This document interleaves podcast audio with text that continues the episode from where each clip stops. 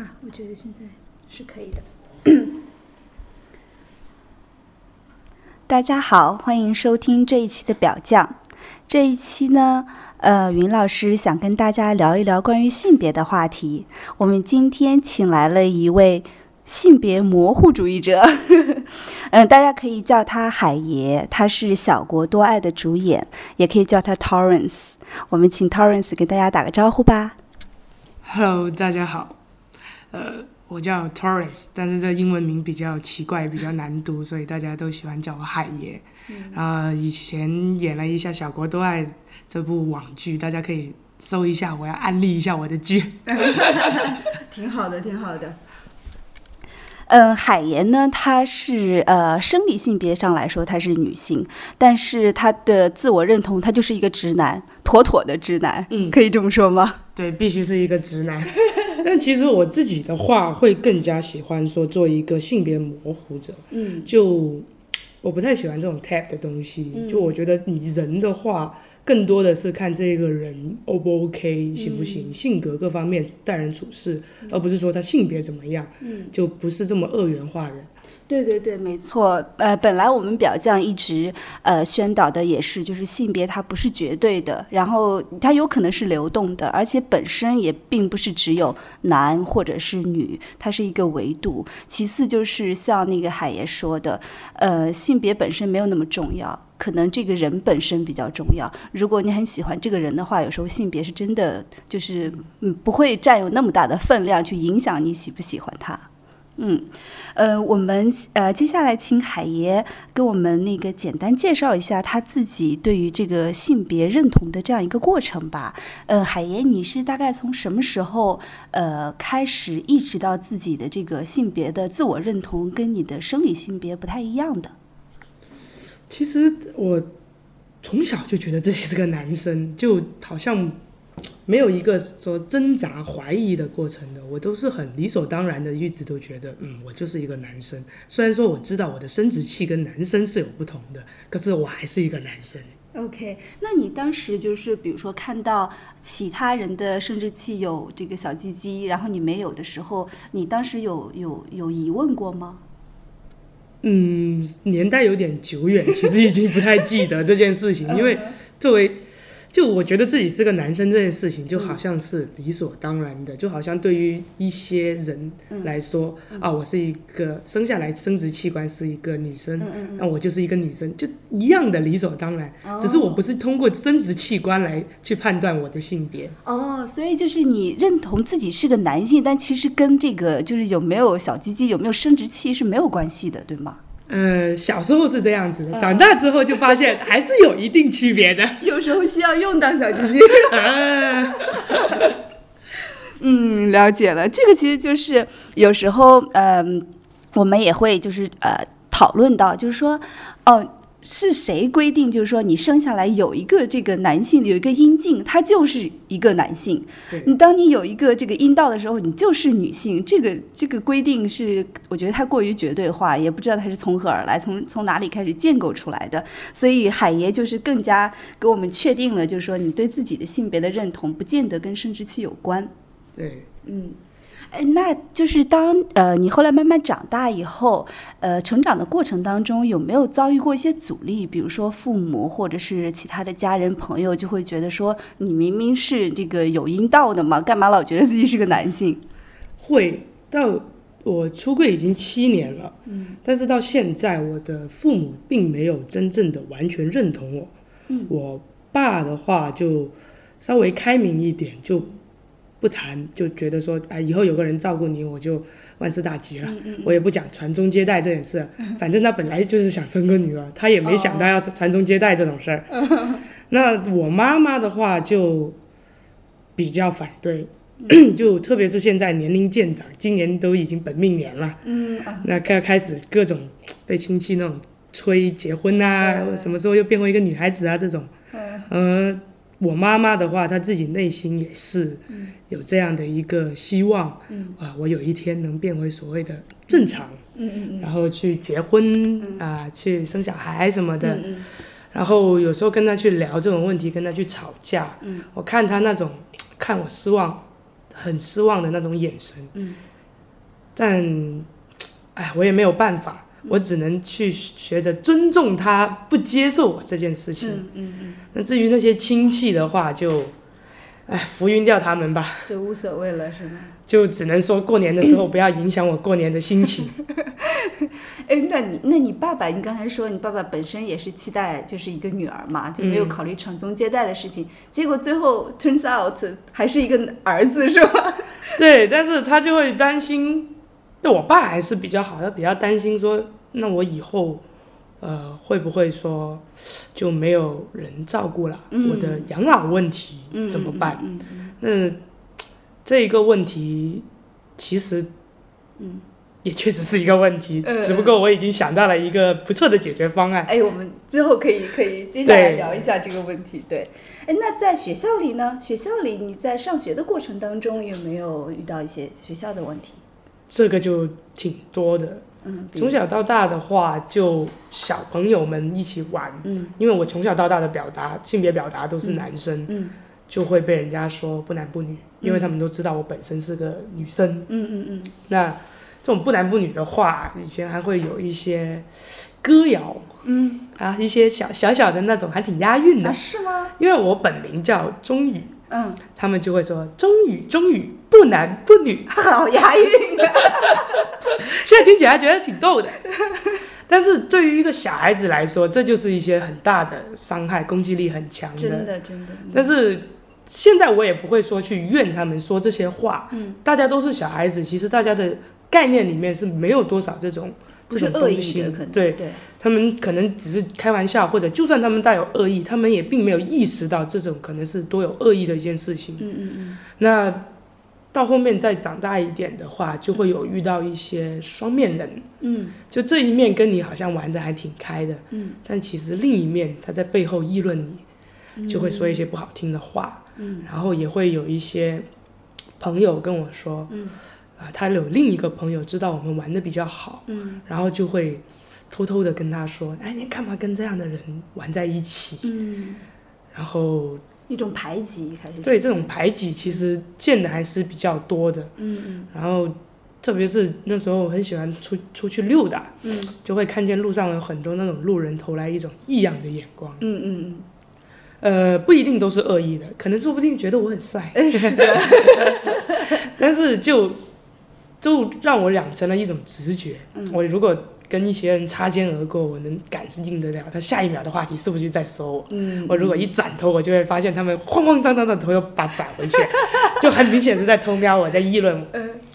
然后这一种很带 judgmental 的这种嗯 eyes 会觉得，以前会觉得挺不舒服，现在慢慢就会觉得还还挺还挺好玩，嗯。自己还在那里算，嗯，我猜的对不对？哎呀，我又猜对了，就开始有一种阿 Q 精神了。嗯，我觉得这个有点像我们做那个田野调查，我们就说有时候，比如说面临父母逼婚，或者是身边朋友开始就是给你什么介绍相亲啊什么的时候，你就就是去抱着那种第三者跳出来，嗯。然后去观看他们的那种心态，还挺好玩的，就会说，对。哎，他们可能会给我介绍什么样的人来相亲，然后如果是我说我那个不想结婚，或者说我不想生小孩，他们会有什么样的反应，然后就故意说出来，看他的反应是什么样子。这个这个是比较高境界了，已经很高境界了，我还没有达到这么高境界。嗯，哎，那就是刚才提到，就是说，嗯，比如说你爸爸就担心将来有没有人陪，这个就是可能就是涉及到就这个婚育的问题，嗯就是将来找谁结婚呐、能不能合法的结婚，怎么生小孩的问题这一块，你能跟我们讲一讲，就是说你有没有一些这方面的担忧吗？嗯，其实是以前没有想这么多，现在的话会觉得，嗯，找个对象好难呐、对。哎，就 by the way，就是说你其实喜欢的是女生，对不对？，对。就是因为你自己定位是男性，对，所以其实我是属于直男，所以你是对还是异性恋嘛？对我是异性恋，OK，只是说呃，身边有很多妹子，嗯。呃，双性恋嗯。或者是不那么坚定的嗯。LGBT，但是他们有时候还是会因为家庭的压力，嗯。会说啊，那我就找个人结婚好了，嗯嗯，特别是双性恋，因为通吃嘛，对对对，就也不是说不行啊，反正 OK 啦，就这样啦。是，只是可能你不是最好的选择，但是也不会很差。嗯，那这样子的话，在我这样这么坚定的这种，嗯，呃异样的异性恋当中，就会开始觉得有点担忧，嗯，很难找到一个对象，因为越了解这个圈子，发现出柜的人其实真的好少。哦，像我这么不小心就蹦出来的，确实真的少。嗯，那你觉得就是呃，因为你是直男，那你觉得直女嗯。她会呃有可能跟你在一起吗？我之前的女朋友都是找直女，哦，对我一经常掰弯直女，掰了三个直女。你能把它叫做掰弯吗？你本来就是异性恋好吗？呃，那时候其实对于这个 transgender 跨性别的概念，也是这近一两年开始嗯。了解 LGBT 这个圈子，嗯。我才有的概念。嗯嗯嗯。以前我根本就不知道，哦，原来我这种叫跨性别。嗯 啊。啊，我就以为我就是啊，那我应该属于拉拉吧，对，嗯。然后那时候就找直女，那就属于掰弯嘛。啊。那现在就可能看起来像是异性恋，但嗯在某些意义上还是属于掰弯了。啊，尤其是在床上的时候，嗯，坦诚相见，没办法，只能承认自己还缺一个生殖器，是吧？哎，这个 造成了很多生活的不愉快，不够和谐。OK，对，那顺便就跟我们谈一下你的性这方面的吧。嗯就是哎，呃，我先想那个确认一下，就是我们在跟你聊这些话题的时候，你会不会有一些禁忌？就比如说，我想请你聊聊这个情感和性的问题，还是你有其他方面的，就是说最好大家不要去冒犯的问题？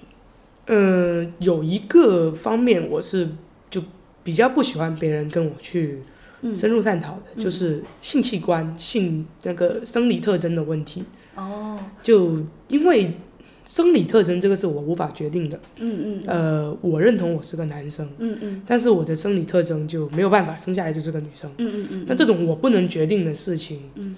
我就觉得说，你就忽略掉它，哦。我们就淡过它，就不要提。，OK，这样子，所以就是我最好就是不要去说你的胸部大小的问题，是吗？嗯，对不起。好，apology accepted，OK，就好了，我就很，所以说性的问题不是禁忌没有问题。我这个人很喜欢开枪的。哦，太好了，那我们表酱的观众肯定是很爽啊这一期。OK，那就是跟我们聊聊，就是你在性方面，比如说有没有一些比较有趣的性的经历啊，或者是呃因为这个性别问题啊遭遇到在性生活上面的一些尴尬呀，嗯，比较有趣的比较和谐的你也可以说啊。比较和谐的，就，哎呀，单身好久，现在好 dry 啊，已经有点开始忘记上一次 有床单滚是什么时候了，好像已经是一两年前的事情了吧。哦、s o r r y for you。就和谐的话，之前的都还挺和谐的，嗯嗯我也是一个挺坏的人，嗯，就老是伤害一些很纯真的哦少女。所以你在在呃性生活上，你是以就是男性的身份，就是你会你会特别明确的，你就是要做那个工吗？呃，大部分时间来说是一个纯工，嗯，偶尔的时候会被女朋友反攻，但是我当成是一种情趣，就是一种调戏，是吧？对一种调戏的方式，一种调情的方式，就可能说啊，我现在有点累了，然后我先让你在上面玩一会儿，啊，等到我差不多有体力了，我再反攻回去。对，OK，那有没有比较尴尬的时候？尴尬，嗯，尴尬的时候的话还好，啊，比较多是恨自己不中用的时候。为什么这么说？没有鸡鸡啊，姿势不爽啊，就开的就就那个姿势，嗯嗯嗯，特别是比较年轻的时候，嗯嗯。还比较精力旺盛，然后嗯。对这一方面还是需求不满，整天很饥渴的那种感觉的时候，啊，手好累，真的没力。哎，会有会考虑就是或者是会排斥用假阳具吗？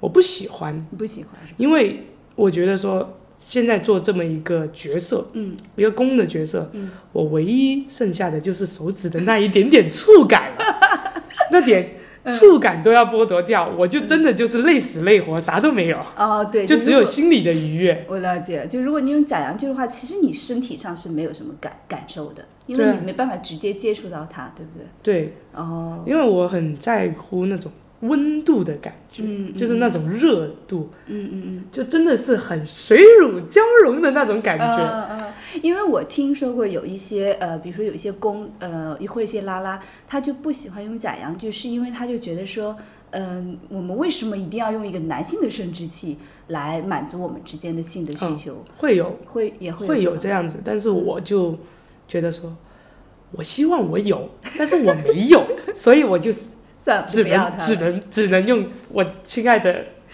五姑娘了。是我之前也听过一个呃拉拉的朋友他，他就说，他说那个有一次就是到处找那个工具找不到，因为他他们有时候可能会用那个，比如说震动棒，他不一定是用假阳具，对，他到处找工具找不到的时候，就说，哎，关键时候觉得还是应该有一个鸡鸡比较好用。确实嘛，我是一个直男，嗯我这个就好像被剥夺掉了我的战斗工具一样。啊，没事，你有手指，对，手活一定要练好。手活还不错。嗯，好，那我们就是接下来可以讲一讲，就是嗯，海爷你在平时，比如说呃，因为你自己可能对媒体也有一些接触，对吧？嗯，所以嗯，在媒体上看到一些关于性别方面的、跟性别有关的报道啦、新闻啦，或者是以那种特别男女二元对立的那种呃基础上所做的一些呃报道。这种接触到这些信息的时候，嗯、会觉得呃，像就是看一种呃那个觉得很可笑，像玩笑一样的，还是会觉得说很无奈，然后觉得这就是这个社会主流的一些观点，还是有其他的什么感受吗？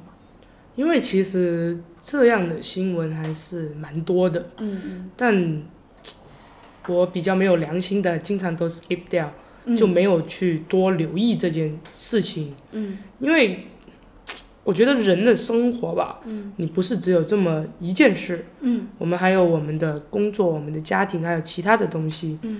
所以我不会说把太多的精力放在嗯。这样的一些话题之上，嗯。去关注、持续的去呃 follow 什么的。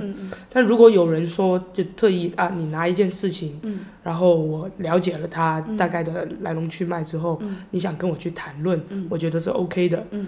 但平常日常自己的生活当中，并不会花太多的精力在这些事件的追踪上。这。些，嗯，对，那就有没有这样，是不是一个过程呢？就比如说一开始的时候会觉得说啊很很反感，或者是觉得很这种呃观点很可笑，然后后来慢慢觉得这个信息太多了，就变得说有点麻木了，就说不太去 care 了。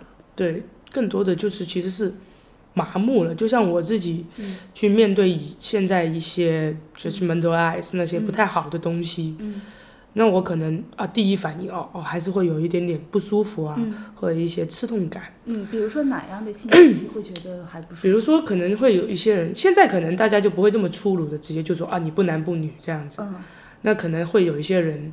因为我是一个比较敏感的巨蟹座嘛，嗯对我对一些情感，你可能就一个眼神我就知道你现在在想啥，嗯嗯嗯那所以有时候就会啊，feel 到你现在在歧视我，哦那然后第一反应还是会觉得啊有点有点痛，嗯。我我还我又被受我又受歧视了，嗯嗯但是后面就会觉得麻木了，那无所谓呗，反正我 care 的人他们是懂我的，嗯。那这些不懂我的人那就算了呗，嗯，或者是他们的一些看法，可能对你的生活也没有什么影响。嗯，这些影响的话，我尽量去避免。嗯 就不让这些影响去太过多的去干扰到我的生活，嗯嗯因为有时候有些东西你越是想就越麻烦，嗯你还不如直接干脆就不要想。嗯嗯。那海岩，你觉不觉得就是说，嗯，就是作为比如说女跨男的这个身份，相对于来说，就比男跨女的身份，可能在呃我们的社会当中生活起来更容易一些呢？嗯，会会有，嗯因为感谢李宇春跟周笔畅，他们两个的哎，走你是不，是暴露年龄了？就 嗯我早就暴露了，我都已经说了我是本命年了。三十六吗？啊，三十六这种事情，其实我是四十八，没有就。他们两个的走红，就会让很多以前对这一些 LGBT 就没有概念的一些人，嗯就突然之间就意识到，哦，你是不是在模仿他们？因为那时候还在读初中这样子吧，初高中这样子，嗯比较小，然后跟爸爸妈妈出去吃饭，会有一些叔叔伯伯那些，就上了年纪的，也不可能知道关于同性恋这种东西。他们对于这这三个字可能啊听都没听说过，嗯但是哎，他一看到我这样。知道这个是女儿，嗯。但是哎又像个男生，他们就觉得、啊你是不是在学那个很很红的那个什么李宇春、周笔畅那些？嗯嗯嗯，我就想说啊对对对对对，哎你你你你你你喜欢这么理解也可以，但其实我跟他们完全不一样。是是是，就这样子其实也是会有一点 convenience，就会觉得说，哎、好像也能拿点东西挡一挡。哎，对了，有一些人我真的应酬一下就、啊，是是是是，就这样算。是是是，嗯，然后我觉得我们的社会它本身对于这种呃男性，比如说呃你家里如果是个儿子的话，如果他穿女装，大家对他的包容度更低，一定程度上也是因为对这个男性的嗯，比如说男性身份和男性气质的期待更多，他会觉得说你一个男孩子搞得这么娘，好像是一件特别负面的事情。对那一个女孩子你阳刚一点，然后穿这个比较中性的衣服，或者甚至就是说你就是像男生一样去生活，他们也不会觉得是一个很糟糕的事情。嗯，这个我在你们之前聊央视那个节目的时候也有听到，嗯因为毕竟是个男权社会嘛，嗯就像你们说的，我就很认同那一个观点，嗯，就女变成男好像是有一种提高了，而啊男变成女就是有点降低了。对，所以大家才会有这样的感觉。我觉得这个这一个观点，我觉得是对的，嗯特别是而且你女生可以穿裙子，也可以穿裤子，是那你男生如果突然间穿条裙子，大家就觉得哎，你有什么问题？是是是，没错没错。哎，那你平觉得平时是这个男性身份在社会上，就是不管是工作也好，就是生活也好，有没有觉得比女生要容易一些？有没有关注过这个问题？比如说在职场上，在职场上吧，呃，因为我算是同时兼兼顾了两个身份，所以我会明白到，就是特别像我我是做广告传媒活动这一块，嗯。像加班然后出任务的时候，嗯。确实是男性要比女性有一定的优势，就是能熬一点。嗯特别是我自己试过有一次，就是加班加点出去出差一个晚上，就搞搞到大半夜这样子，嗯我是真撑不住了，嗯因为刚好来了大姨妈，这种是很无奈的事情我。刚刚还要问到大姨妈的问题，我们一会儿聊。对，因为就真的很无奈。嗯来大姨妈这种东西，不是我，我精神上我还愿意继续去工作，嗯但是身体上真的不允许。嗯嗯嗯所以其实，在职场上会有这样的一个问题的存在。嗯嗯嗯嗯，好，哎，那就谈谈回大姨妈的问题。嗯，就是当了你来大姨妈的时候，呃，这个事情本身你会抗拒吗？你会觉得很讨厌吗？一直都很讨厌，是每个月都要恨我爸一次。啊，对不起你。那那就是说，呃，当呃，就是比如说大姨妈出现的时候，因为它可以不停的提醒你女性的这样一个身体，对吧？就是你是会呃，你是会觉得说，呃，你希望它不要出现，是因为你就可以更好的认同自己，或者更好的做一个男性的身份，还是、还是就是说，OK，我认同自己就是个女性的身体，doesn't matter，没关系。我当然不希望它出现啊，每个月都辛苦一次，好累的。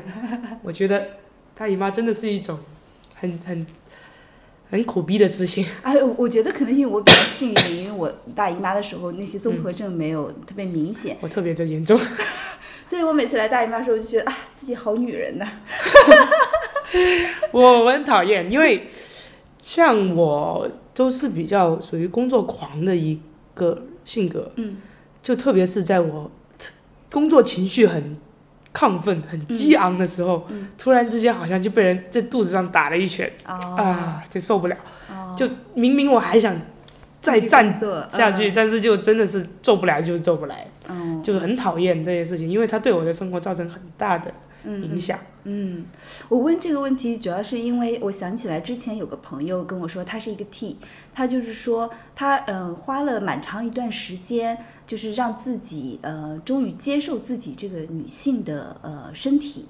就是他自己的认同，当然也有点，就是说我就是一个大男子，我就是一个男人，嗯、呃，一开始就不不太愿意去承认自己女性的身体，他花了一段时间才才做到这件事情。所以对你来说，你有有这个问题吗？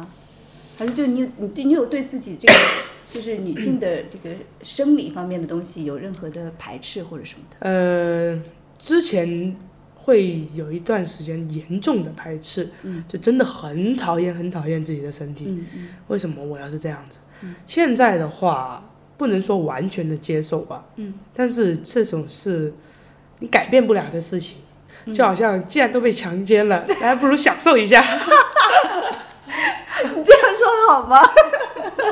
那一个经典的鸡汤不是这么说的吗？好吧，就真的你没有办法去改变，要不就去做手术，嗯。但是风险跟投入、金钱的投入各方面都特别高，嗯嗯特别是女跨男的手术的难度比男跨女的要也难难很多。嗯，那你既然没有去做手术去改变的话，那你就只能活下去了。嗯，是是是，对，说到这个手术，呃，你有想过要去做吗？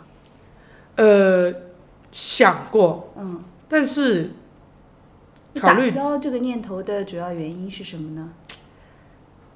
第一是他的手术风险，嗯。因为那时候有听呃一些朋友去稍微的初谈一下嗯整一个手术大概是怎么样的一个过程，嗯。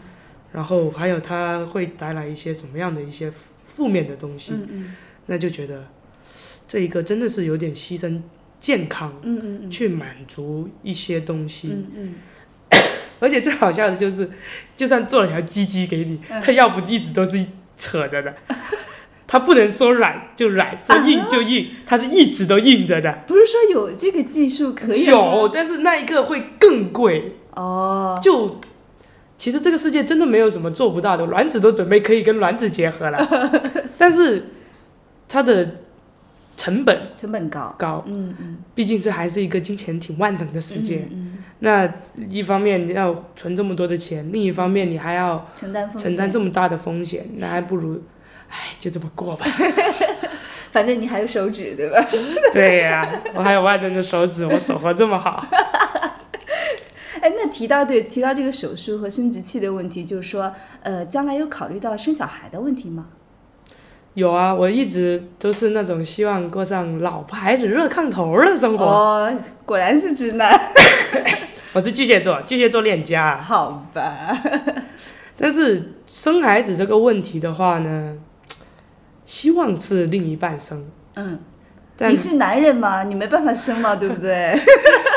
但是但是因为我应该就不会去做手术，所以还是能保留生育这个功能，功能还是有，嗯功能还是有，但心理上更希望说另一半去生。嗯嗯。孩子他妈，然后但是如果说另一半可能是真的很不乐意，嗯。或者说身体不允许的话，嗯那为了说我们真的去有一个小孩，可能我也会去生，嗯。或者我就不要生了，那我们就领养好了，嗯嗯嗯嗯，都都可以，我觉得说嗯没问题。不过如果找不到另一半的话，就只能期待我基友赶紧当爹，然后我就有个干儿子或者干女儿了。哦，这样的，哦，对，那就是说到这个，就是说，呃，有考虑过结婚，因为结婚，嗯、可能是虽然你是直男啦，但嗯是，呃，可能去做婚姻登记的时候，身份嗯证还是没有办法，对吧？嗯还是个女性，所以你对这个问题怎么看？有什么想法吗？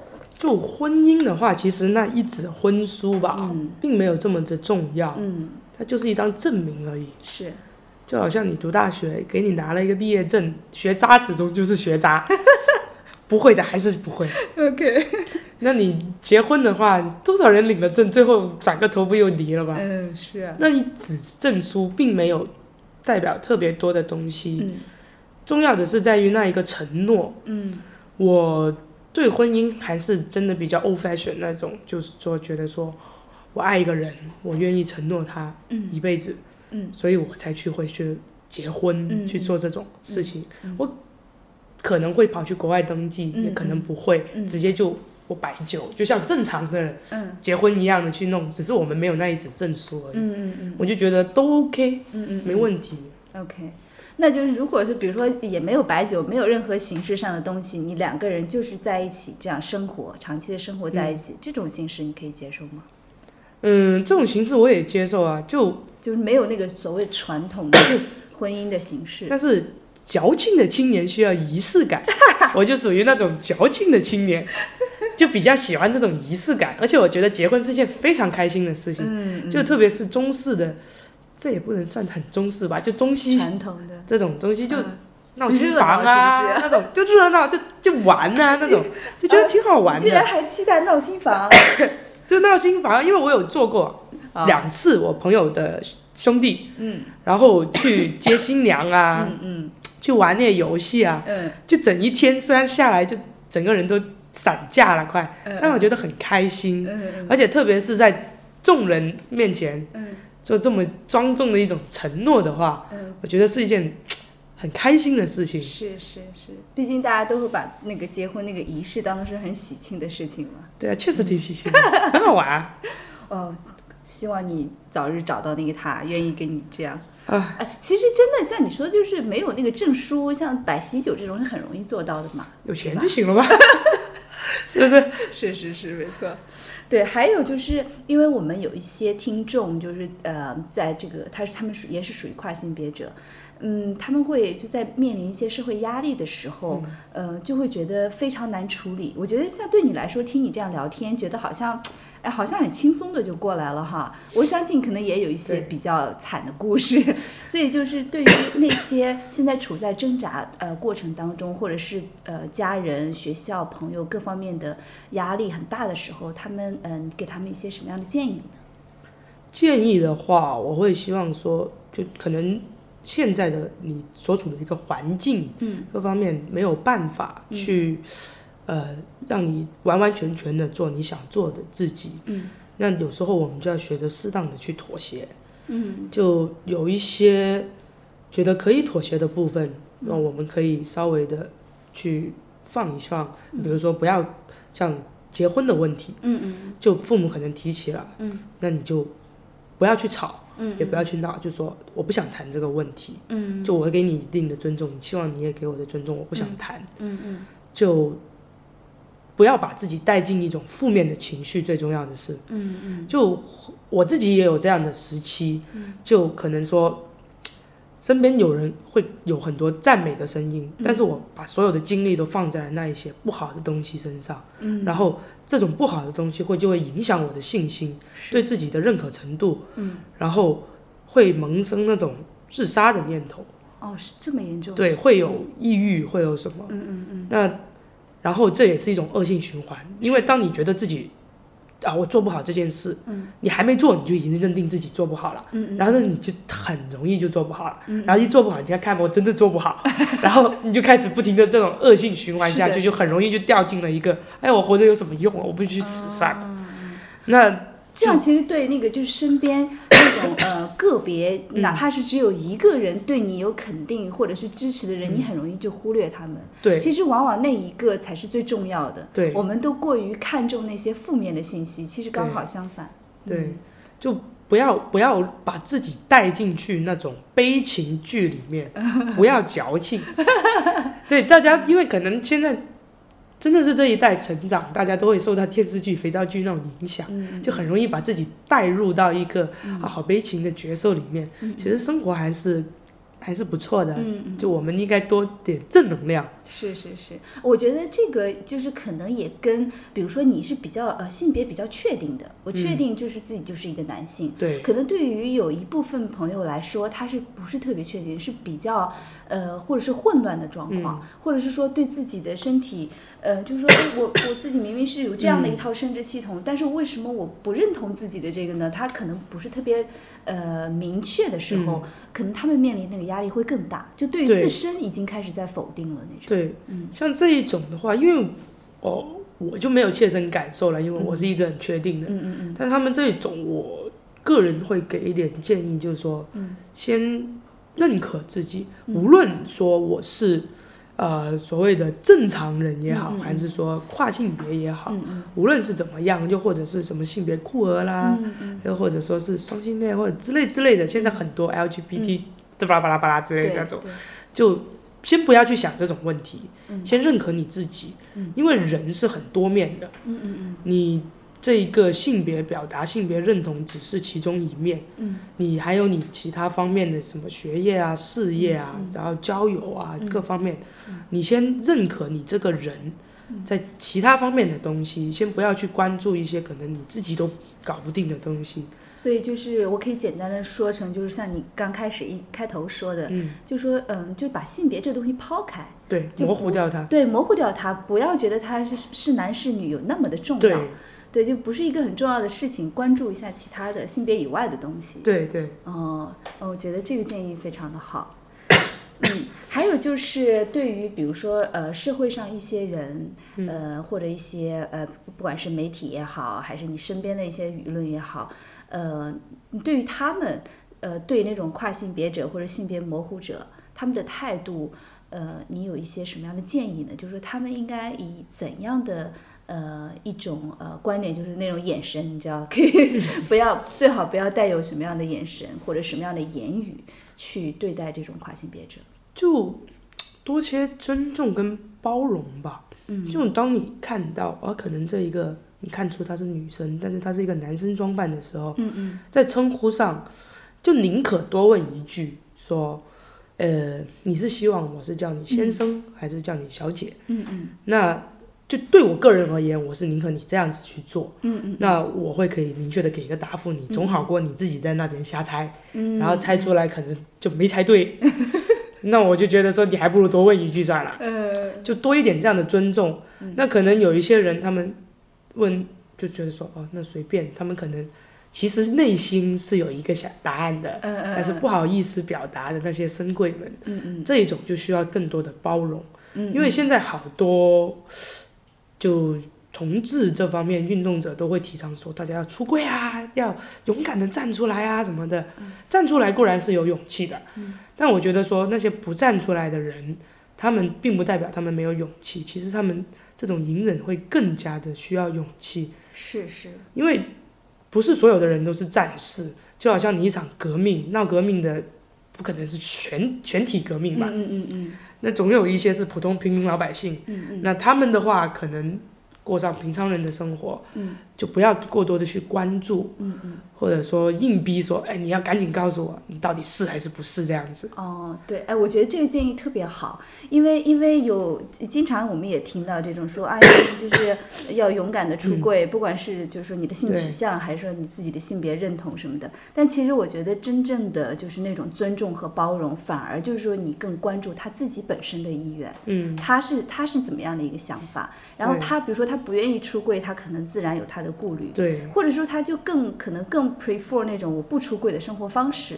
对。对，也是有这种可能。然后他面临的压力也是可能我们就是已经出柜的那些人他所不了解的。对，嗯。我不会随便怂恿别人出柜，嗯。因为《奇葩说》里面蔡康永那一段其实就是很，我很我很懂他说的那一段，因为我的角色在朋友圈也是嗯。跟他一样，就很多朋友有些深贵的，嗯。他们可能啊突然之间就好想出柜，嗯他们可能会问我啊，到底我要不要出？嗯。我跟他的态度是一样，我说你真的要想清楚，嗯。因为你一旦走出了这个柜子，嗯。是没有回头的。嗯。你出来之后会面临什么样的东西，嗯。你只能靠猜，嗯。你不可能真正真正的知道，当这些言语攻击，甚至有一些地方可能严重到身体攻击，嗯。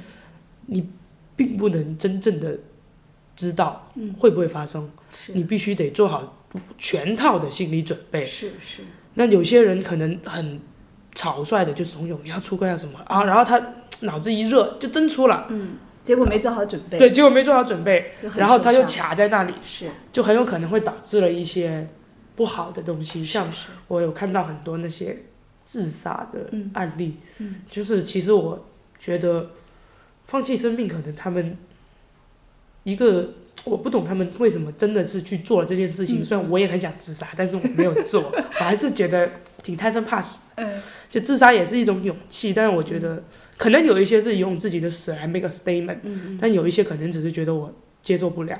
而这种接受不了，我就觉得会不会是其实是因为你在做出柜这一个决定的时候，并没有深思熟虑，而导致了这么一样的结局。嗯嗯，就但是逝者已矣哈，给点尊重。是是是是，就觉得说，剩下就剩还在的人，如果你们想要做这样的决定，嗯想久一点，嗯不要太草率。嗯真的这个柜子出来就没有回头的了。嗯，是是是。哎呀，我觉得今天那个海爷跟我们聊这么多，然后对大家，嗯，我反正是引起了我很多的思考了，包括这个深柜的问题，包括就是呃不同的性，就男跨女、女跨男，嗯在这个社会当中他的被接受的程度的问题，还有就是我们听众有时候跟我们聊一些他的故事，他面临的压力的时候，但是我看到 Torrance 的时候，我还是觉得你还是比较积极，好像一副就是说 I don't care，我自己呃过得开心就好了那个态度。我们也嗯希望很多正在面临这方面压力的朋友呢，能够就是早一天能像这个海爷一样，这么的呃就是。勇敢的坚持自己，同时也是能够好好的享受自己的生活。嗯，比较少的，就是尽量的去少受别人的这个舆论的影响吧。我觉得，当然，我觉得这个是跟呃这个内心的就是坚定程度也有关，也是一个成长的过程。你觉得呢？可能是一开始的时候可能会都有这样的困惑，然后到后来才变得比较坚定。这种就跟你人的成长一样，你面临的这一些批判啊，一些这种东西，其实就好像你人生遇到了一个挫折。嗯嗯嗯。当你慢慢长大了，嗯。你就学会了怎么样去处理这种挫折，嗯。然后你就没有了那一种小时候的玻璃心，嗯嗯，这就是一种成长的过程吧。是是，那每个人都，嗯、之前我也有跟其他的朋友，就是跨性别的朋友聊过，就说不管你是作为一个跨性别，还是作为一个顺性别，其实有时候要面临的问题是很相似的。嗯，呃，有可能你现在面临的问题，你觉得是个天大的问题，但是你就是，即便你成了一个顺性别，你又要面临其他的问题，比如说被逼婚的问题啦，然后对吧？这种直男直女面临的问题，就是大家都一样，都是一个成长的过程，所以呃，给自己多一点时间，呃，好好的去了解自己就是想要什么。对，然后尽量少的去呃受别人的影响。这个当然我们也是，呃，都在努力想要去改变这个社会对于 LGBT，然后一些呃其他的性少数群体的这种歧视，我们在倡导更多的宽容吧。希望我们的这个社会越来越好，对这个跨性别者越来越友好。嗯，好，我们今天的节目就到这儿，我们谢谢海爷。回去继续把你的那个呃手活练一练啊！既然你这么讨厌生殖器，练了也有什么用？又没有女朋友。会有的。OK，我们下次再聊喽。我是云老师，大家可以在呃荔枝 FM 上收听我们最新一期的节目。好，我们海爷跟观众呃 say goodbye。紧紧相依的心如何 say goodbye？拜拜。